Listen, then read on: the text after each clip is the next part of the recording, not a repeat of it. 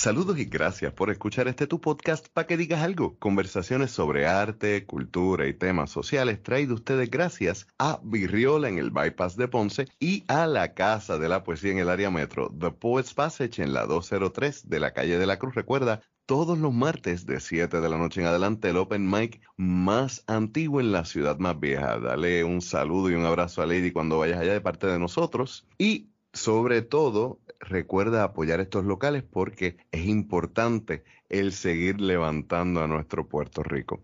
Yo soy Leonel Santiago y en esta ocasión me acompaña el artista gráfico, escritor, narrador, podcaster, youtuber y un montón de otros sombreros más, Andrés Sanfeliu, conocido como El Callito. Mi hermano, gracias por eh, aceptar la invitación. Buenas, buenas tardes, buenas noches ya y gracias por estar aquí con nosotros. No, gracias a ustedes por la invitación, de verdad. Eh, emocionado de estar aquí.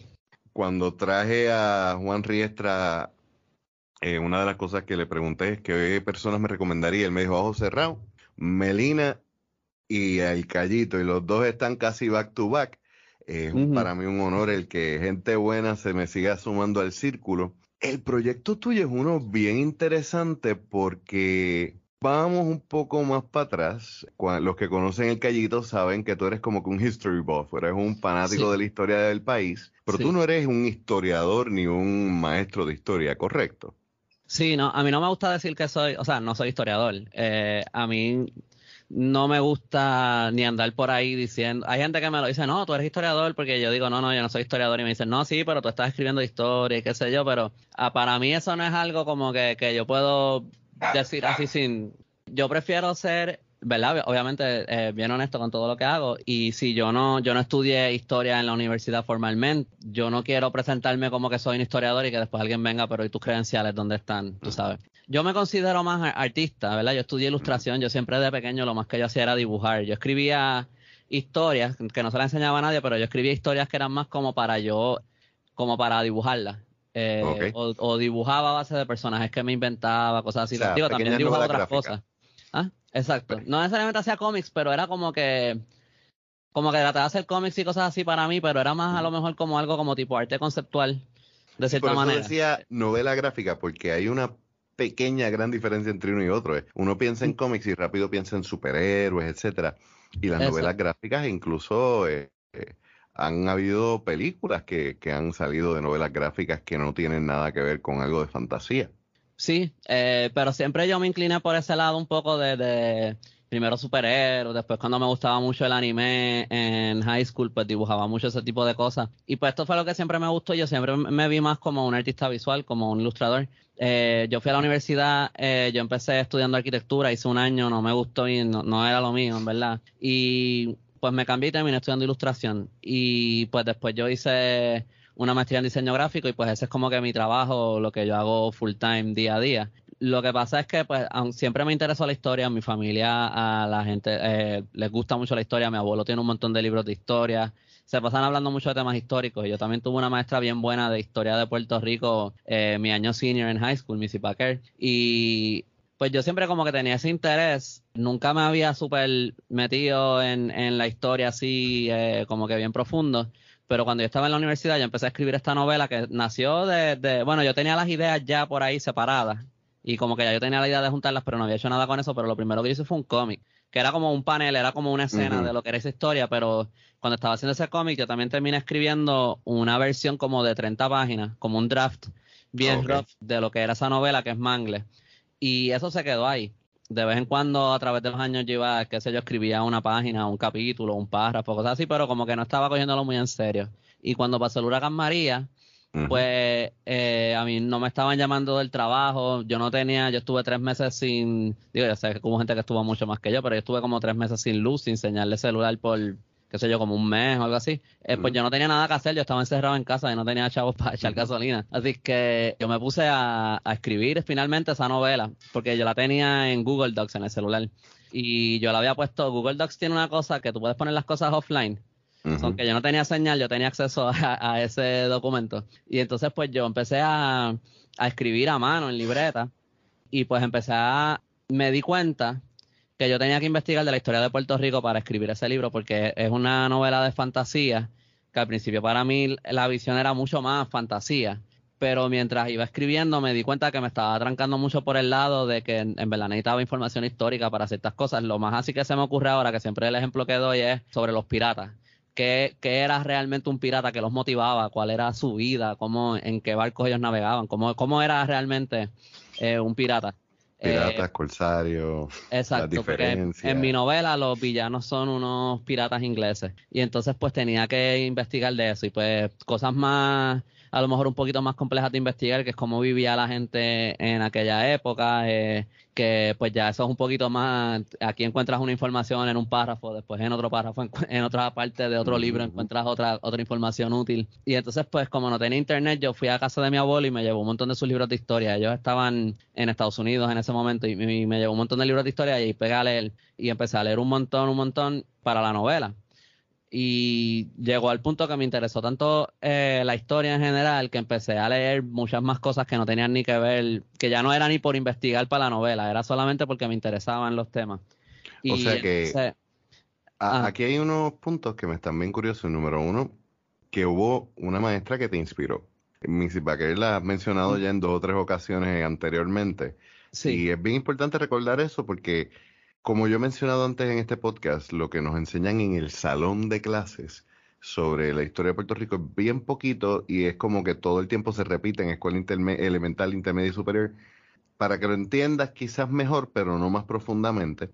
Y es ese maestro quien siembra esa semilla del interés en el estudiante. Y quizás si tú no hubieras tenido esa maestra, hubieras seguido escribiendo, pero quizás no hubieras tenido el interés de hacer algo más realista.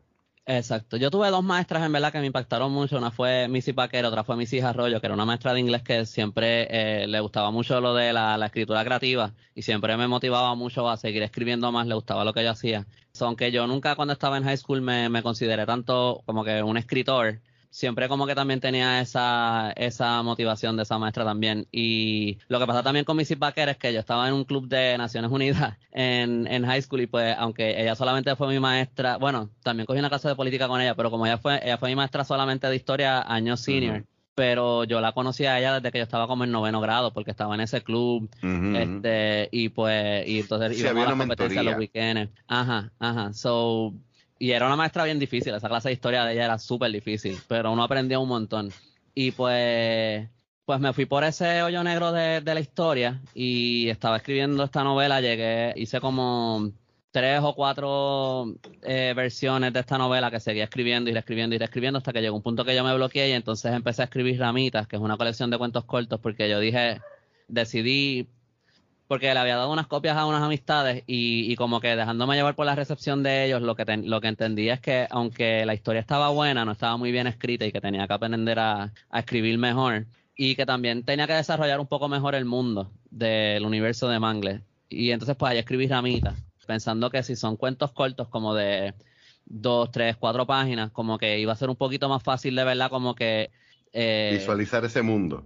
Exacto, coger esa historia y entonces pulir esa historia súper bien y aprender a escribir con cosas más cortitas y entonces después volver y, eh, y, expandir de nuevo a la novela, que es una cosa mucho más compleja, donde tú sabes, un, en una historia cortita tienes como como digo, como que se sentía más fácil como que poder estar en control de, todos los elementos de esa historia y del desarrollo del personaje a través de esas cuatro páginas y de las escenas y todo ese tipo de cosas. Era como un poquito más fácil así. Y pues esos 15 cuentos son todos parte del universo de Mangle, que también me ayudaron a poner este un montón de cosas en sitio que yo no tenía que yo no tenía muy bien eh, averiguadas todavía. Fíjate, eh, es bien, eh, yo trabajo unos talleres de manejo creativo y eso que tú haces es algo que, yo siempre recomiendo a quienes están escribiendo una narrativa larga. Es que, número uno, bien importante, si tú vas a escribir sobre un periodo histórico, infórmate.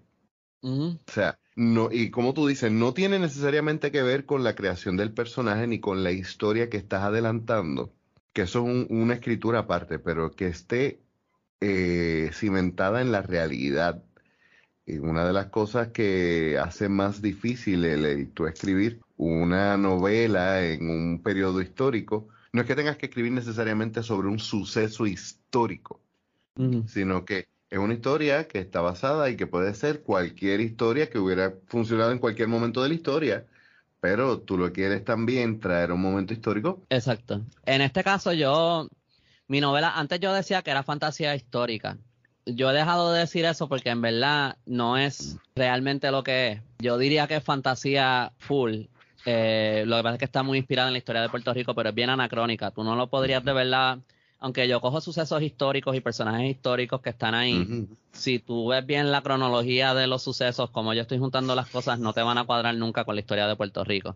Eh, yo estoy mezclando cosas que pasaron entre el 1510 hasta como el 1750 por ahí. Yo me puse más o menos esa regla, como llegar como hasta el siglo XVIII solamente, si iba a introducir elementos de distintas cosas. Pero lo que pasa es que es medio difícil de explicar porque si tú estás hablando de fantasía, la gente siempre piensa en duendes y dragones, este, caballeros, espadas. Y eso es más o menos lo mismo que yo estoy haciendo, excepto que yo lo estoy haciendo pues con esta época histórica de Puerto Rico, pero es un periodo ficticio que realmente no existió.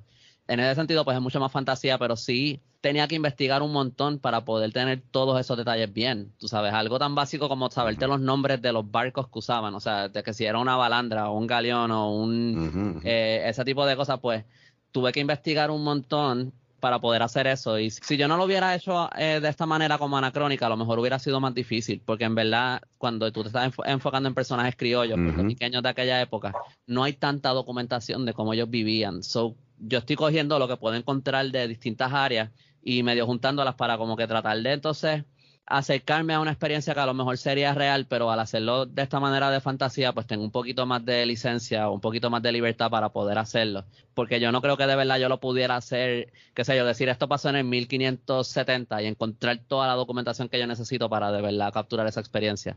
En inglés hay un término, period piece, que es quizás lo que, lo que tú estás trabajando, porque es básicamente quizás una realidad alternativa dentro del sentido de que tú estás investigando en historia no porque necesites precisión histórica, sino porque necesitas el conocimiento para que la historia y las reglas que tiene el mundo que estás creando tengan sentido.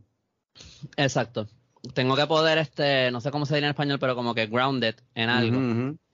Cuando yo lo estaba escribiendo, algo que yo tenía mucho en, en mi mente es la Robin Hood. A mí me encanta el personaje de Robin Hood, esa leyenda, este, y algo de esa, algo que es curioso de la leyenda de Robin Hood es que es difícil ubicarla en un periodo histórico porque los elementos de la historia no cuadran muy bien. Como por ejemplo, no me acuerdo lo específico de esto, si alguien está escuchando y sabe la y sabe lo que es, pero era algo como que creo que en el punto en que el, ¿cómo se llama? King Richard. Corazón de León. Ajá, Corazón de León. Entiendo que en ese mismo, en ese periodo de tiempo cuando él era rey, no había Friars en Inglaterra. No estoy seguro si era lo de, lo de ese rey, creo que sí. Eran como que esos dos elementos no coinciden históricamente. Eso cuando tú, lo que uno puede ver de la leyenda de Robin Hood es que fue una leyenda que se fue desarrollando a través de, de siglos y la gente le iba añadiendo distintas cosas que eran pues pertinentes a su época del momento. Y entonces pues tú no puedes ahora necesariamente ir, tú puedes encontrar a lo mejor eh, la versión más temprana de Robin Hood y tú vas a ver que hay elementos que no están en esas versiones, que están en versiones eh, siguientes, pero la que nosotros conocemos, la que, la que se cuenta, la que sale en películas y todo eso, pues históricamente no la puedes ubicar en ningún lugar. Después también, eh, más recientemente ya yo estaba escribiendo Mangles, recuerdo una entrevista con Tolkien, que él estaba hablando cuando yo escribí Lord of the Rings o, y The Hobbit y todo eso, yo siempre lo veía como que yo estoy escribiendo un libro de historia. Obviamente es una historia que tú nunca vas a poder de ninguna manera ubicar en la historia del mundo, en la historia de Inglaterra o lo que sea. Middle Earth, para empezar, que eso no cuadra con nada, pero también, por ejemplo, que los, los hobbits fuman tabaco, pero es una época medieval. Si tú quisieras hasta tratar de ubicar eso en un periodo histórico, no puedes, porque creo que el tabaco pues. vino con, la colonización de, la colonización de América. Así que no, no, esas cosas no cuadran pero dentro de ese mundo y dentro de la lógica que él creó, pues esas cosas cuadran. Y pues yo quería básicamente hacer eso porque para mí Tolkien siempre fue una inspiración desde que yo era bien, eh, desde que yo estaba en high school, que era como que él se dio cuenta que no, que Inglaterra no tenía una mitología propia, que la que tenía se había perdido a través de los años y con pues distintas migraciones que hubo y ese tipo de cosas. Y él estaba tratando de como que de darle, de crear una. Pues yo siempre tenía eso en mente de Tolkien, de, de crear, de darle una mitología a Inglaterra, de hacer algo similar con Puerto Rico, porque las ideas que yo tenía para historia más o menos iban como por esa línea. Y entonces, pues, obviamente Puerto Rico hay muchos lugares de donde sacar elementos mitológicos, legendarios, un montón de cosas distintas, pero no necesariamente hay algo así bien completo, así bien coherente de todo. Tenemos como un montón de piezas distintas y pues eso era parte de lo que yo quería hacer, como que darle... Y hay otros autores que lo hacen, yo no voy a actuar como que soy el único ni el primero o algo así que hacerlo así, pero era como que de, de tratar de aportar por este lado, de darle como estos héroes ficticios a Puerto Rico, como lo tienen otros países, lo tiene Estados Unidos con sus superhéroes, lo tiene Inglaterra desde Rey Arturo hasta James Bond y distintas cosas que se pueden ver con esta de, con este espejo como, como heroico. Y como que quería hacer algo así para Puerto Rico. Y pues eso es, no sé, son muchas cosas distintas obviamente. Esto es una partecita de lo... Exacto, eso fue, esa fue la mecha que empezó todo. Exacto, exacto. Por ahí. Porque yo me acuerdo cuando yo era pequeño que yo no, en algún punto yo me di cuenta como que, oye, como que no, como que yo me acuerdo cuando yo era pequeño y yo vi el zorro, yo me emocioné un montón, porque era como que, ah, mira, la, la película de Antonio Banderas, que anyway tú tienes a Anthony Hopkins haciendo de mexicano y todo eso, pero como que para mí eso anyway significó un montón, porque de repente tú estás viendo un héroe que habla español, este, y que está bregando con historia como que de españoles allí y todo eso, y como que pero después si tú vas, por ejemplo, me acuerdo cuando yo vi The Last Samurai, que yo estaba pensando como que so Hollywood no puede hacer una película de otro país a menos que haya un personaje americano. Eh, dentro eso se llama el, el complejo del white, el White Savior Complex.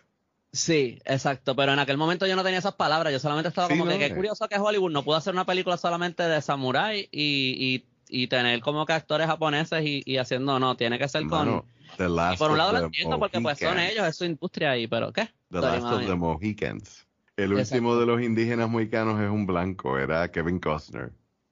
No, The Last of the Mohicans es eh, Daniel Day-Lewis. ¿Ahí sale Kevin Costner también? Eh, Kevin Costner hizo Dances with Wolves. Perdóname, tienes toda la razón. Eh, The Last of the Mohicans es este Daniel Day-Lewis. Sí. Pero Dances with Wolves es también más o menos la misma idea. Es alguien que es aceptado por un grupo que de hecho a la larga es lo mismo que pasa en Avatar. Eh, sí, sí. Siempre hay eso y, y es cierto, en Puerto Rico yo creo que aquellos quizás que crecimos a principios de los 90 recordaremos que hubo un intento de cómics, el campeador boricua se llamó un tiempo, no sé si lo recordaste o lo recuerdas o lo llegaste a ver. El nuevo día, cuando nació Turey el Taíno, ¿no? recordarás quizás ese, ese personaje sí. de Turey, pues el Nuevo Día intentó hacer como que unos cómics. E hizo el, cambiado, el campeador boricua, que era como que una mezcla entre Robocop y Iron Man. Pero todo era como que todo era bien enfocado en la guerra contra las drogas. Y ¿Eso fue en los 80 entonces? ¿O 90? Finales de los 80, principios de los 90. O sea, te estoy hablando bien principio de los 90. Este, voy a ver si encuentro eso, pero me es también interesante que menciones el zorro, porque el zorro también es inspirado en realidad la historia original en Joaquín Murrieta. Joaquín Murrieta era básicamente un vengador que termina siendo una imagen de la resistencia mexicana contra la invasión estadounidense. ¿Tienes por ahí un cuento de los que has trabajado para que nuestro público tenga una idea de cómo, cómo va la historia.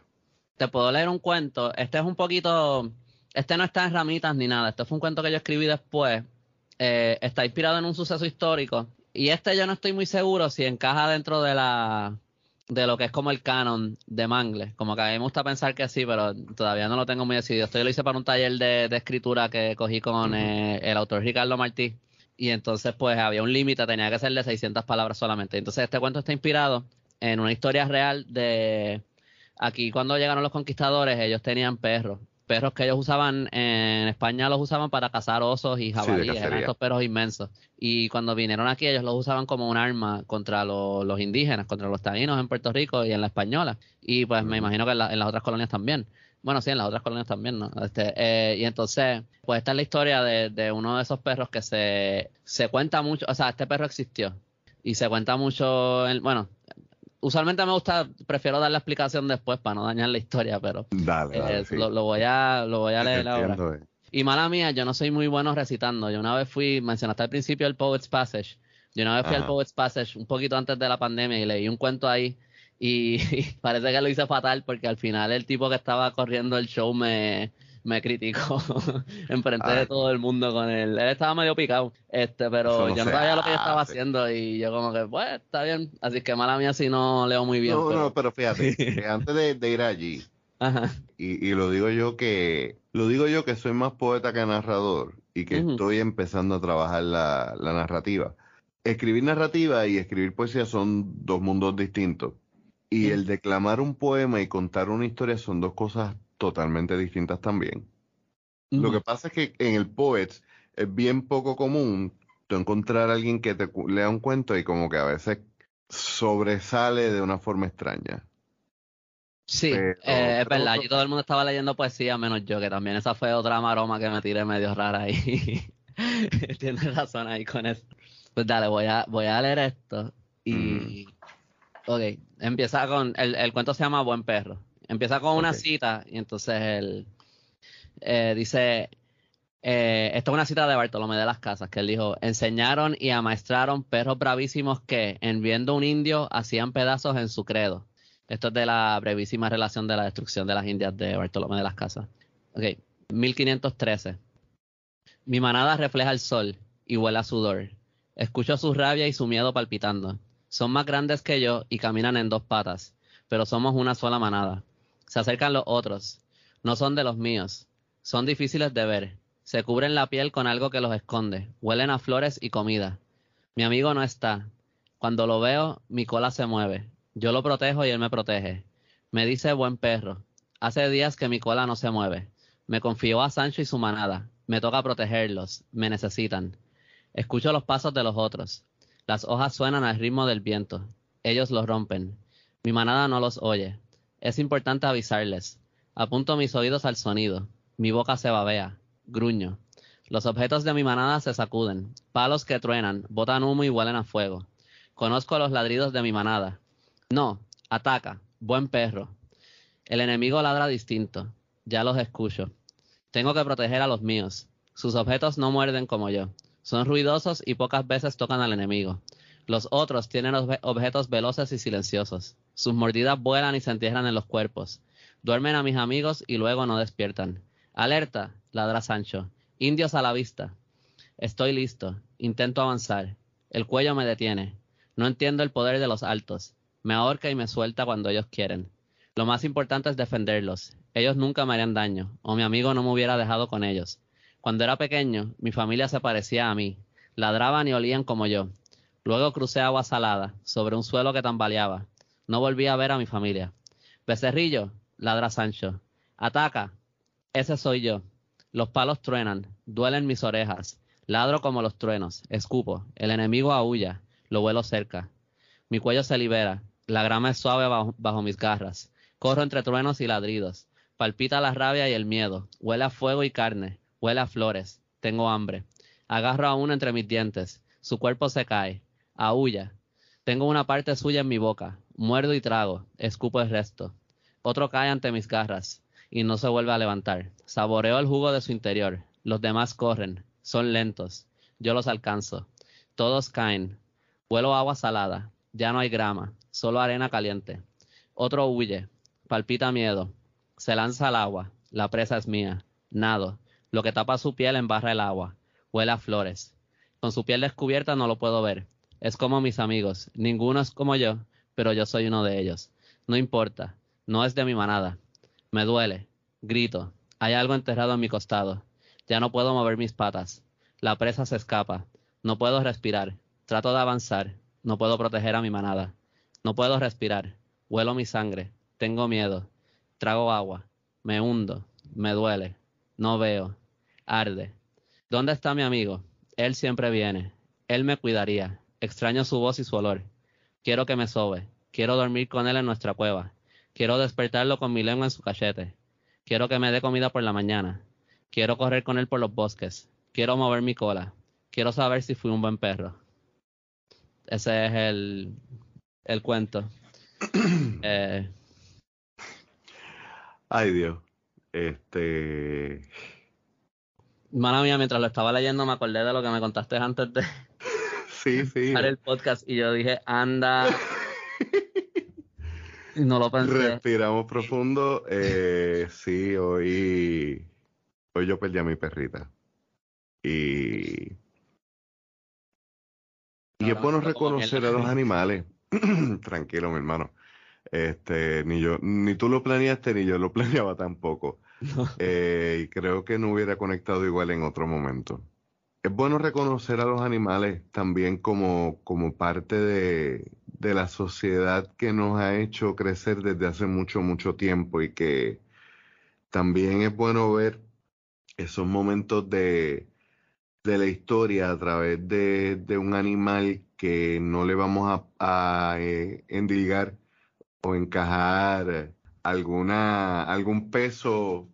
Por ejemplo, si e, él, está desde el lado de los españoles, pero no lo podemos ver como que está desde el lado de los españoles, por lo tal, por lo cual no vamos a ver esa narrativa como un colonizador y un opresor, sino pues como un buen perro, como, el, como un perro que, que hizo que dio su vida y que hizo todo lo que entendía que tenía que hacer para proteger a los suyos. Y eso es una excelente lección porque la historia no es tan blanca y negra. Eh, nosotros se nos olvida que sí, eh, el sistema que nos oprimió y que nos destruyó siglos de historia y milenios de historia probablemente, también oprimió a mucha gente que los empujó a llegar hasta aquí y que se convirtieron en buenos perros y carne de cañón. Exacto hay algo, a mí me interesaba mucho esta historia, o sea, todo lo que tú dices, eh, tienes toda la razón. Esta historia a mí siempre me llamó mucho la atención porque la primera vez que yo leí algo de este perro fue en las leyendas de Cayetano Colitoste. Él tiene una leyenda, una historia sobre este perro. Eh, y este perro existió, Gonzalo Fernández de Oviedo habla de él. Eh, y hay otro cronista también que, que escribió de, este perro. Eh, se llamaba Becerrillo. Para los españoles, ellos le pagaban hasta un salario al perro. Obviamente el dueño lo recibía, pero ellos le pagaban un salario al perro de lo, lo bueno que él era matando indígenas. Y hay hasta una historia de un momento en que ellos lo, lo sueltan. Ellos parece que habían tenido una batalla contra el de la resistencia indígena o una cabalgada o algo, yo no sé, pero eh, habían capturado un grupo de indígenas y tenían unas mujeres entre ellos y había una mujer anciana. Y entonces ellos por deporte, eh, básicamente le dicen a esta, a esta señora anciana, mira, llévale este mensaje a Ponce de León y regresa y te vamos a dar la libertad. Y entonces ella se va por el bosque, tiene que llegar hasta, ellos estaban como Ay, es que no me, no me, acuerdo ahora. Estaban en la montaña, no me acuerdo si estaban por el Otubao por ahí. Y entonces eh, Ponce de León creo que estaba por la Guada. Y entonces ella tenía que caminar hasta allá. Y cuando ella está caminando a llevarle el mensaje, ellos le sueltan a Becerrillo encima para que se la coma. Solamente para ellos entretenerse. Los, colonizadores, los conquistadores. Y el perro va. Y la señora, pues cuando vio que el perro venía, ella como que se, se viró y le empezó a hablar. Y el perro se tranquilizó y el perro no se la comió. Y entonces, como el perro no se la comió, pues entonces los españoles decían que este perro sabía reconocer como que básicamente a los buenos de los malos o algo así, como que si era un, un, indio como que, eh, que, los como que era peligroso. Indio como ellos le decían. Eh, los, españoles siempre les dicen indio, ellos nunca les dicen taíno ni nada. O, o si era un indio bueno. Pues este perro, pues siempre se habla de él como este perro bien heroico. Cayetano Colitos te habla de él así, este perro súper heroico, súper... Yo siempre he encontrado que es una historia bien triste en verdad, la historia de este perro. Y él muere como yo lo conté aquí, lo que pasa es que yo lo conté desde el punto de vista del perro, pero fue en una batalla que hubo por, eh, por el Dawao, por, no sé si fue por Nahuabo o Macao, pero fue en el este de, la isla. Eh, hubo como una batalla con el cacique Casimar. Eh, los españoles matan a Casimar y entonces vino su hermano Yaureibo a tomar venganza. Y en esa batalla con Yaureibo, el perro becerrillo se tira a perseguir a, a un indígena que está nadando y ahí creo que fue que le dio una flecha envenenada y el perro murió. Se dice que por eso que hizo eh, Becerrillo, pues él salvó también la vida de un montón de españoles. Pero yo siempre he encontrado que es una historia bien trágica porque es una historia de un animal que en verdad él, hace lo que le entrenan para hacer y él piensa que lo que le está haciendo es bueno, ¿verdad? Porque es lo que le, lo que le enseñaron a hacer. Y pues, yo quería contar esa historia del punto de vista del perro, porque me parece también bien interesante lo que esa misma figura hubiera representaba de tres puntos de vista distintos para un taíno yo me imagino que este perro era un monstruo, una bestia, una cosa, tú sabes, que si, yo veía a ese perro viniendo a mí, yo me iba a cagar encima. Exacto. esa era la perspectiva de los indígenas, me imagino yo. Estoy asumiendo eso. Y, pues para los españoles, pues él era un héroe y, y el perro para mí era, él estaba siguiendo las órdenes de, su, de sus amos. y pues murió haciendo eso. Y yo encuentro todo eso una historia bien triste, no la encuentro como una historia para uno exaltarlo como este perro heroico, valiente o nada de eso. Y pues yo primero escribí un artículo sobre la historia real de Becerrillo y después yo escribí este cuento. Pero esto era un cuento que yo quería escribir para ramitas, lo que pasa es que yo creo que a lo mejor en aquel momento como que nunca lo pude, nunca supe cómo hacerlo. Eh, yo creo que era un cuento muy difícil de... De encajar dentro de la narrativa que estabas presentando o del estilo. No, necesariamente de... Lo que pasa es que eh, todos mis cuentos tienen unas fechas que yo les pongo, pero no son las fechas históricas que nosotros usamos. Es para que uno se pueda ubicar en tiempo con la historia. Y a este yo le puse 1513 porque como lo estaba leyendo para otro público, no dentro de Ramita, pues quería que pudieran ubicar la fecha. Eh, así que por eso como que yo no, no estoy muy seguro si, lo, si después lo quiero meter dentro del canon o no. Pero es, bien difícil contar esta historia del punto de vista del perro, averiguar cómo hacerlo y que más o menos tú sepas que, como que te sientas que es el perro pensando. O sea, por eso tiene un montón de, oraciones bien cortitas y tratar de describirlo todo de, de más como, como tú lo percibirías que falta sensorial o, y, o más como que cómo se vería si tú no sabes, si tú no tienes palabras para las cosas y tratar de describirlo así, pero obviamente al final lo estás haciendo en español, así que ni voy a estar usando palabras. Eso era como que tiene un jueguito, un balance ahí complicado de, de poder que se entienda todo lo que está pasando y que a la misma vez también tú te creas que estás viéndolo de la perspectiva de un perro. Yo creo que lo hiciste muy bien, me parece que el juego de número uno de que las oraciones son cortas, que todo es bastante eh, concreto, tangible y que apela a los cinco sentidos, me parece que lo, desarrolla muy bien y que va retratando durante toda la, obra la, la, sensación esta de lealtad del perro, que es lo que quizás lo hace, como tú dices, más triste, ¿no? Hablas de una persona por la cual te iba a preguntar definitivamente al hablar de que quieres hacer quizás una mitología boricua. Personaje histórico de Cayetano Colitoste. Yo creo que ese es como que lo más cercano que conocemos a alguien que está haciendo lo que estás haciendo tú desde la escuela de que conocemos en la escuela. Por otro lado, me parece que también tiene que haber sido una referencia bastante seria para ti desde desde que empezaste a, jugar con la idea de sí quiero contar la historia, la historia del puertorriqueño, pero no la historia de Puerto Rico. ¿Cómo, eh. ¿Cómo es tu relación con Cayetano? A mí me gustan mucho sus historias. Yo pienso que para el. No me gustan. Ok, no me, no me gustan todas en el sentido de que no siempre me gusta el, el punto de vista que tienen. Eh, ¿Verdad? Porque es como. Yo no creo que sería completamente como que se le puede decir a Cayetano Coletoste y a Salvador Brau que eran hispanófilos. Y por un lado sí se puede decir eso, pero yo también veo, eh, o sea, no puedo decir de ninguna manera que no lo eran, porque es muy claro cuando tú lees su obra, eso está ahí. Pero yo también veo que, que sí hablan en términos generales, a lo mejor hay cosas específicas. Yo no me he leído todas sus leyendas porque yo tengo un libro cortito y yo juraba que esas eran las leyendas completas porque el libro nunca lo explica y después me enteré que en verdad su, su libro en verdad de leyendas es mucho más largo, o sea, yo no me las he leído todas. Pero por lo que yo he leído yo veo que aunque, aunque sí, eh, como que hablan con mucha admiración de los españoles y de los conquistadores y de todo eso, yo también veo que sí, que hablan de los, cuando hablan de los de, de, los indígenas y cuando hablan de los, por lo menos Cayetano Colitoste, cuando habla a lo mejor de personas negras de esclavos, también habla de ellos con respeto. Y por lo menos al respeto a que tú podrías llegar pensando en los 1900 o algo así, pero pero no, pero yo por lo menos leyéndolo, yo no sentí tampoco que hubiera como que un desprecio por ninguna de estas otras personas que también son puertorriqueñas que tú no, yo no podría decir lo mismo, por ejemplo, de Oviedo o de Íñigo Abad y la Sierra y estos otros personas que vinieron antes que eran españoles que venían aquí y hablaban con un desprecio. Eh, Abad y la Sierra habla bien feo de los, de los taínos y de los puertorriqueños y de las mujeres. y ¿Te fue chocante encontrarte con que la historia, los cronistas históricos no tienen quizás ese... Porque esto es algo que hablaba con Riestra hace unos días en Virriola, que incluso cuando tú vas para atrás ves que hay personas personajes históricos que para su época estaban súper adelantados. Pero los comparas hoy en día y, hay cositas incómodas.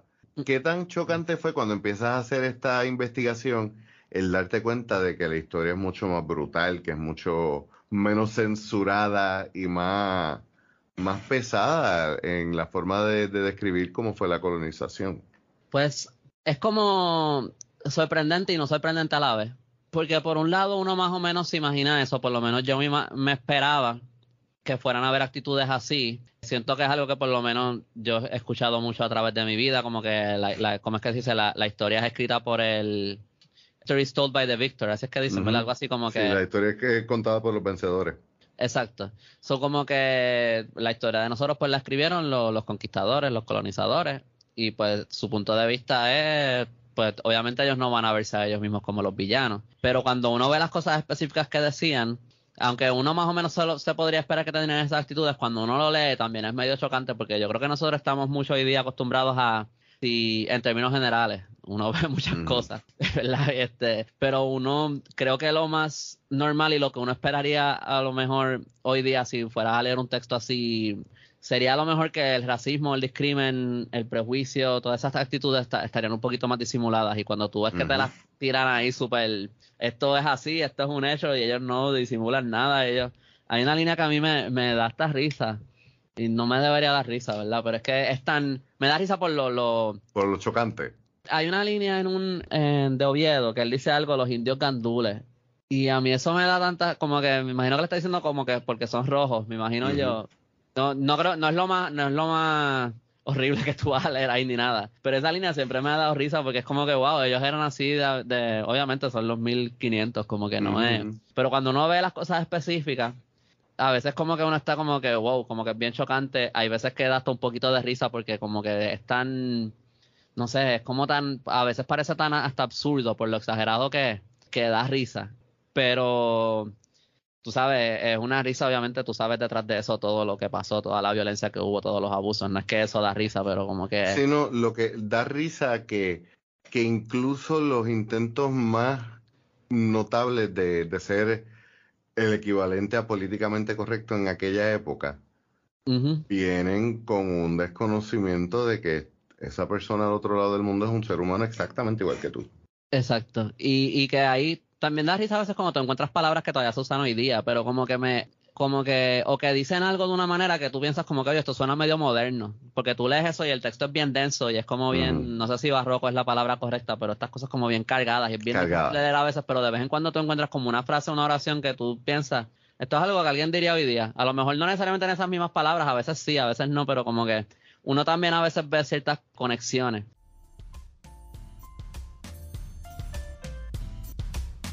Y vamos a detenernos hasta aquí el día de hoy. Les pido disculpas por la calidad de sonido en la grabación de cierre, ya que debido a la tormenta Fiona hemos tenido que hacer de tripas corazones y grabar este cierre en el celular. Como siempre, en las notas del episodio encontrarán el enlace para visitar a nuestro invitado en su website elcayito.com y el enlace para nuestros auspiciadores y como siempre también el enlace a nuestro sitio en la red www.paquedigas.com. Recuerda visitar nuestra tienda y recuerda también que 100% de nuestras ganancias van a artistas puertorriqueños, por lo cual comprar en nuestra tienda es invertir en nuestra cultura. Por último, recuerda que si quieres escuchar el podcast antes que nadie y además tener unos beneficios extras, date la vuelta por patreon.com slash pqda. Yo soy Leonel Santiago y nos escuchamos la semana que viene.